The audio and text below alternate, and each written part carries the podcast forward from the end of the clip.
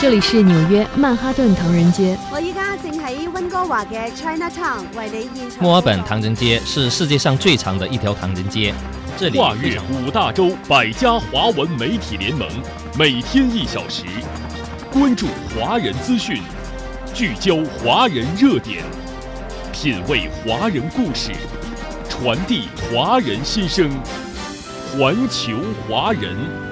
说说咱华人事儿。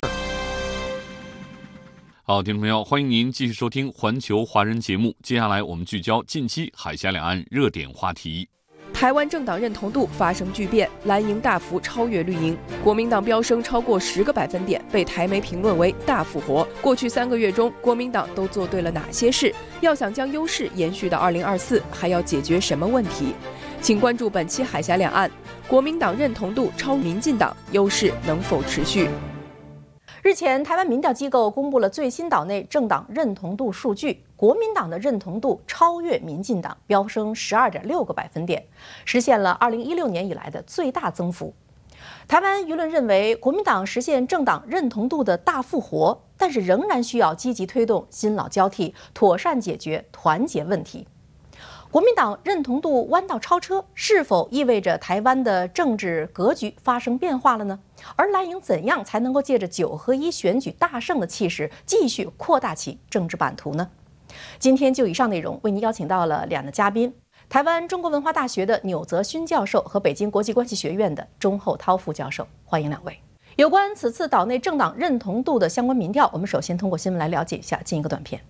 十九号，台湾民意基金会公布最新政党认同民调，在二十岁以上的台湾民众中，有三成二是蓝营的认同者，约三成一是绿营的认同者，有三成四是中性选民。三个月前，蓝营的认同者只有百分之十九，现在飙升到百分之三十一点六，激增十二点六个百分点。如果换算成实际人口数，等于新增了二百四十三万认同者，与绿营的认同者相比，略占上风。另一方面，分析认为，国民党这次政党认同有一飞冲天之势，是二零一六年五月以来单次最大幅度跃升，甚至比二零一八年十一月由韩国瑜所带来的政党认同大爆发十点九个百分点还更强大。这无疑是国民党政党认同的大复活。借着此次九合一的胜选，蓝营呢也算是打了一个漂亮的翻身仗。那么，钮教授结合过往的数据，您觉得这一次在认同度上，蓝营弯道超车是否具有指标性的意义？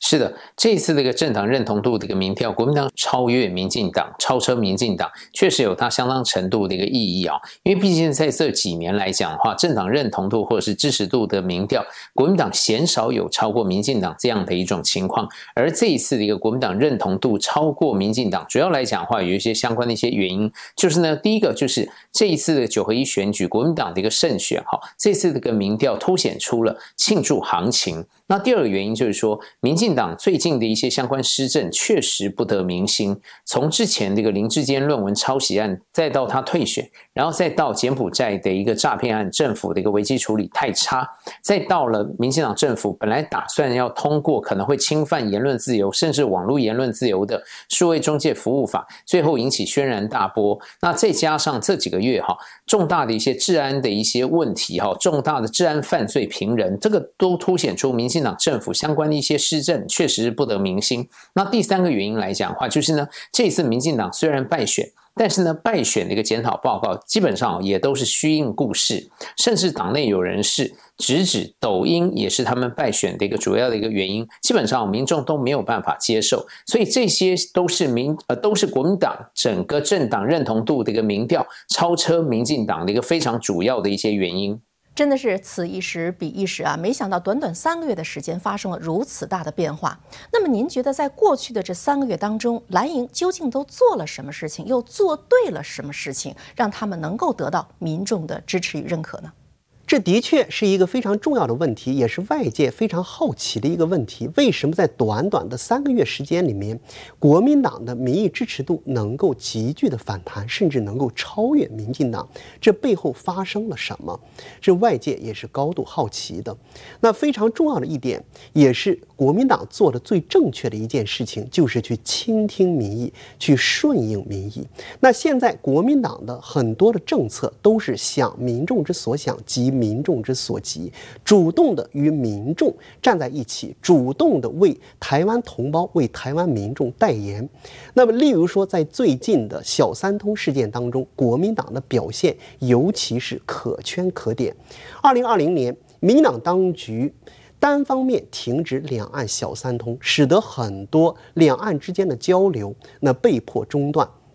使得很多在大陆工作、学习、就业的台湾同胞，那么他们回乡遇到了很大的困难。所以，很多台湾同胞都积极的联署，那发起了相应的这种联署信，那呼吁民进党当局应该早日的恢复两岸小三通，这样才为他们回家过春节创造便利的条件。但是到现在为止，民进党当局还在去积极的阻挠，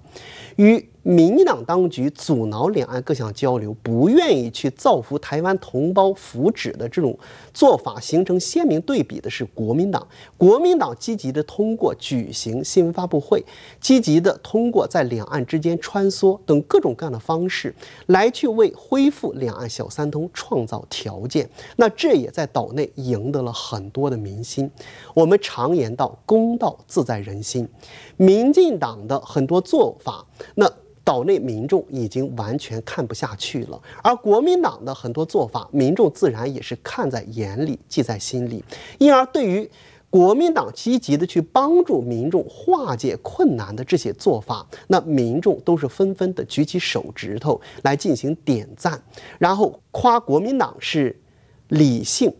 中道、厚道。那这其实对于国民党的形象是具有重要的加分作用。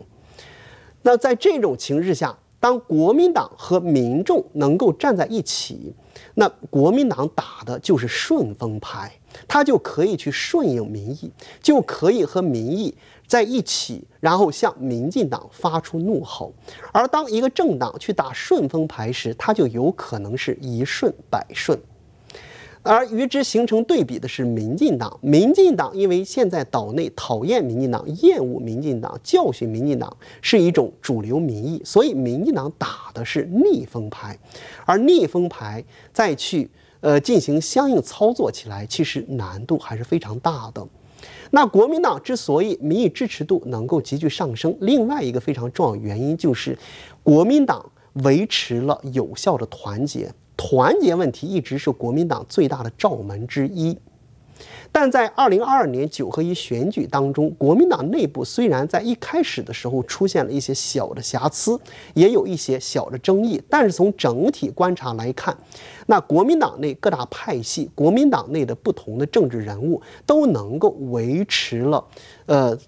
精诚团结，都能够为了国民党的整体利益而战。无论是国民党的党主席朱立伦，还是国民党的前主席马英九，甚至包括国民党在二零二零年台湾地区领导人选举时推出来的候选人韩国瑜，那都在为国民党的这些候选人进行积极的站台。所以各方，特别是国民党内的一些重量级的人物，那都能够。心往一处想，劲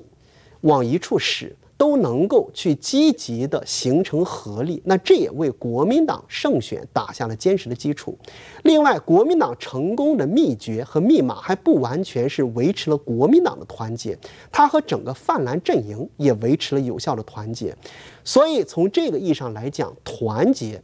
是这一次国民党能够胜选，以及国民党气势能够回升，国民党的民意支持度能够回暖的重要原因。当然，除了国民党自身的努力之外，我们还必须看到另外一个重要的因素，就是用台湾的一句话来表示，叫“西瓜喂大边”。也就是因为在台湾二零二二年九合一选举当中，国民党取得。大胜，民进党大败，所以在这种情势下，很多的民众对于国民党的看好度是明显上升的。那在国民党和民进党进行博弈的时候，那么他们更愿意去支持国民党。这也就是为什么在国民党二零二二年九合一选举结束之后，那他的民意支持度能够急剧上升的一个重要原因所在。确实，我们常说群众的眼睛是雪亮的。如果你做得好，做得对，大家是会看得到，是会支持你的。而至于说到这次为什么蓝营的政党认同度会飙升如此大的幅度，有评论认为说，就是由于国民党他们中道理性、会做事的路线呢是得到了大家的认可，所以现在国民党呢应该保持住这样的一个优势，从而呢去继续扩大大家的支持度和认可度。您怎么看？是的，这次国民党九合一的胜选，或者是最近的一个民调，国民党的认同度哈超过民进党，主要相关的一些原因哈，其实不是因为国民党做了多大的一个改变，让民众多么喜欢国民党，而是民众越来越讨厌民进党。那除此之外来讲的话，国民党确实有一个相对的一个优势哈，是胜于民进党的。也就是说，国民党的一些政治人物或者是被提名的人物哈，他基本上都是保持比较中道理性的一个问政的一个模式。而中道理性的一个问政的一个模式来讲的话，它其实是细水长流、可长可久的一种问政模式。这个部分呢，相对民进党也是国民党的一个相对优势，但不代表国民党内部就没有问题。国民党内部坦白讲哈，还是有一些问题哈，有待克服的。第第一个来讲的话，就是呢，国民党还是有传统排资论辈这样的一种比较类似降纲的一个文化，青壮接班或是世代交替哈。看在国民党中央或者是中常会结构里面的传统老派的人士来讲的话哈，他们基本上还是保持一种怀疑的一种态度。所以呢，国民党内部到底能不能世代交替、中壮接班，确实有相当程度的一个悬念，这是第一个问题。那第二个问题来讲的话，这一次的一个提名基本上都是党主席朱立伦他自己本。身的一个意志，也就是他靠自己本身的前纲独断来进行这样的一种征召式的一种提名哈，甚至在桃园市长征召的一个过程中间，他还碾压了国民党中壮派的具有战将格局的罗志强。那所以呢，在这整个这个征召的一个过程中间哈，就引起了不小的一个风暴。但是呢，这一次国民党的一个胜选哈，也传闻说。国民党似乎朱立伦主席会在二零二四的一个提名上面，也采取这样的一个类似这次选举的一个征召的一种模式。这个部分来讲的话，可能也是一个问题哈。那第三个来讲的话，就是国民党团结的老问题，特别是面到面临到二零二四的一个大选，因为国民党这一次的一个胜选哈，也使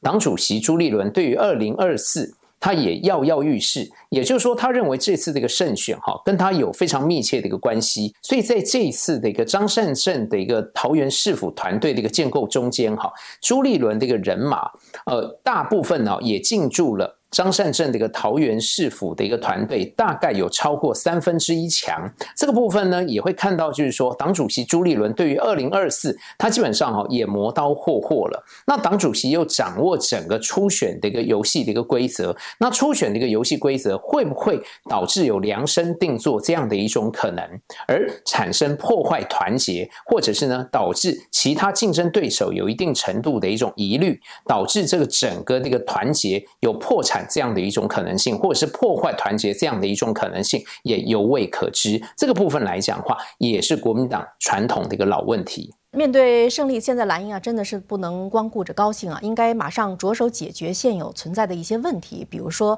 新老交替啊，还有这个世代更迭的问题。而近期呢，有评论认为说，从侯友谊还有蒋万安团队，同时一些年轻民意代表的身上呢，大家确实是看到一些希望的。您？认为是这样的吗？在台湾有一个非常重要的说法，叫“得青年者得天下”。青年群体在台湾是具有重要的观察指标意义的，被称为是选举的风向标，或者是温度计。因为在每一次选举时，观察青年群体支持哪个政党，那最后这个政党胜选的概率往往就会比较大。所以，对于蓝绿。两党，也就是国民党和民进党而言，那双方都在积极的争取青年群体。而在这一方面，那么曾经有一段时间，那国民党一度处于相对的劣势。这在二零一四年台湾九合一选举、二零一六年台湾地区领导人选举和二零二零年台湾地区领导人选举当中表现的最为明显。当时。台湾的青年群体基本上很大一部分都站到了民进党一方，而国民党对于青年的吸票能力明显的处于一个劣势的状态。但是国民党发现了自身的这样一个问题之后，也在不断的积极的进行相应的调整，也在去专门成立相应的组织机构来去强化对于青年的吸引力，强化对于青年的培养。例如说，国民党内部现在专门培养青年的就有三个部门，包括青年团，包括青年部，还有一个叫青年总会。另外，呃，国民党的前主席洪秀柱也专门成立了去培养青年为主要目标的中华青燕青年教育基金会，主要目的当然也是去培养青年人。所以，国民党对于青年人的重视程度现在正在逐渐的拉高，而且取得的效果也是非常好的。例如说，在二零二零年，当时。国民党当中，在一年当中，总共有吸引了八千名新加入的党员，而青年新加入的党员就有三千两百名。从中可以看出来，就是青年新加入的党员已经约占整个的新加入党员的百分之四十左右。这也再次证明了国民党的青年工作还是取得了一定的成效的。但是未来要走的路依然很长，主要是因为目前青年群体对于岛内的蓝绿的态度是叫厌绿远蓝。所谓厌绿，就是讨厌民进党；远蓝远蓝，就是与国民党保持一定的距离。那未来国民党依然需要去更多的努力，要让远蓝变成亲蓝。变成近蓝，只有这样的话，国民党才能够更多的得到台湾青年的支持。也必须得去强调，青年工作是一项长久的工作，需要去长期的这种经营，需要潜移默化、久久为功，需要春风化雨。未来。相信国民党不断的去重视和强化青年的工作，会吸引更多的青年群体加入到国民党当中来，为国民党带来不一样的面貌，也可以让国民党这样一个百年老店在新的道路上越走越远。确实，现在大家呢对蓝营呢是充满一定信心的啊。比如有民调显示说，如果侯友谊代表蓝营去挑战二零二四的话，那么胜选的机会还是比较大的。而现在更多的声音认为说，蓝营接下来是否能够有效的整合各方的力量，去真正团结的面对二零二四，才是他们最大的考验。所以，能不能够团结这样一个老大难的问题，这次蓝营真的能够有效解决吗？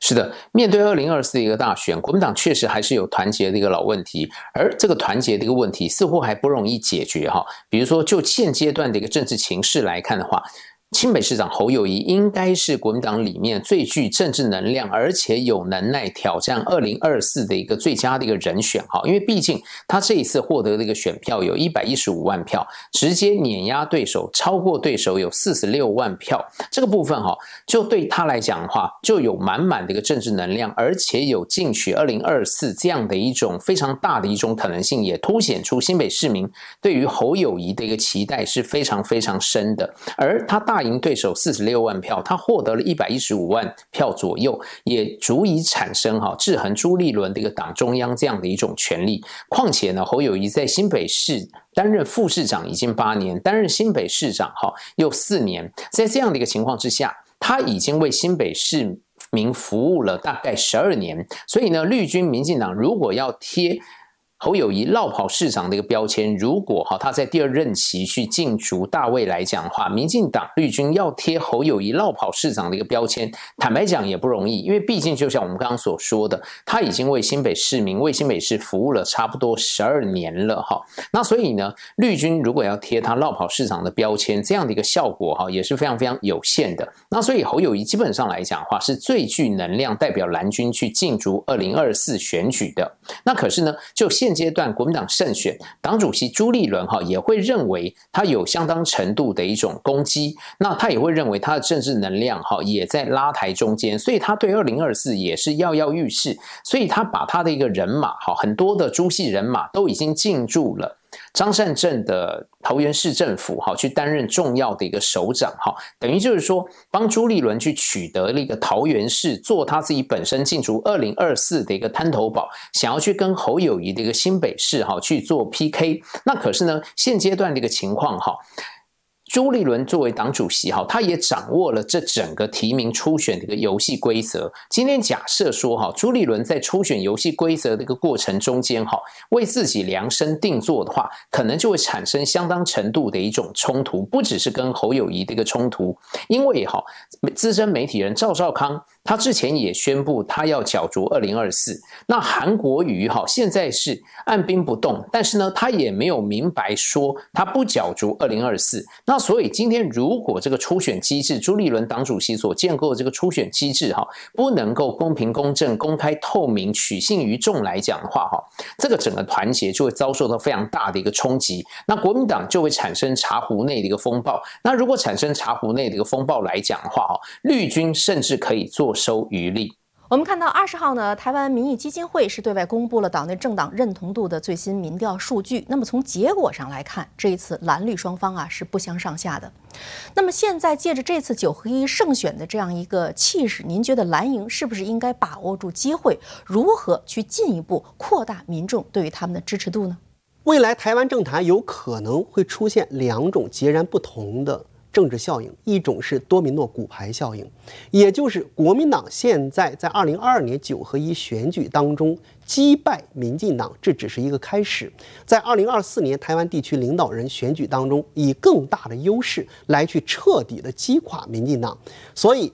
多米诺骨牌才刚刚开始。但也有另外一种可能性，就是钟摆效应，也就是在这一次国民党胜选，但是下一次钟摆却又跑到了民进党那一边。所以对于国民党而言，未来如何能够确保二零二四年的选举是一种多米诺骨牌效应，而不是钟摆效应，将成为摆在国民党面前必须认真思考的一个重要问题。也就是国民党如何能够。保持和扩大现在的优势，能够一鼓作气，在二零二四年台湾地区领导人选举当中胜选，这个需要国民党认真的思考。那未来国民党需要在这样几个方面进行认真的反思和调整。一个非常重要的方面，就是要去重塑国民党的党魂，要明确国民党的中心思想。国民党一定要时时刻刻的牢牢记住，国民党的全称是叫中国国民党。如果说国民党不能够去坚守两岸同属一个中国这样一个根本性的政策，那么国民党它的优势就难以保持。未来国民党只有明确自己的党魂，明确两岸同属一中这样一个最基本的政策底线，才有可能在岛内凝聚民心，特别是蓝营的支持者。如果说国民党在两岸政策上都出现了一些松动，这势必会让。蓝营的支持者都心寒，那未来在选举的时候，那这些人就有可能宁愿不投票，也不去投国民党。那另外一个重要的方面是，国民党要充分的发挥自己的优势。国民党最大的优势就在于它的两岸政策优势，就在于它能够去推动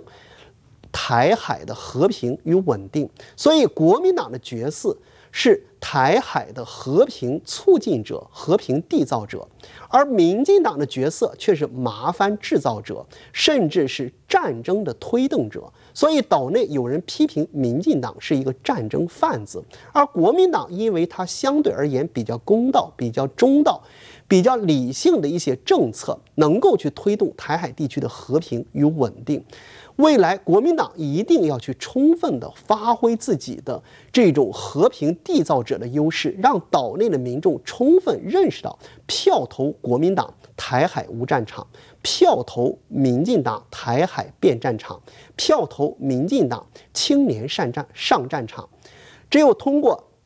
和民进党的这种对比当中。把国民党的优势发挥的淋漓尽致，才能够去扩大和民进党的这种差距，也开也才可以让国民党在未来能够取得更多的胜选。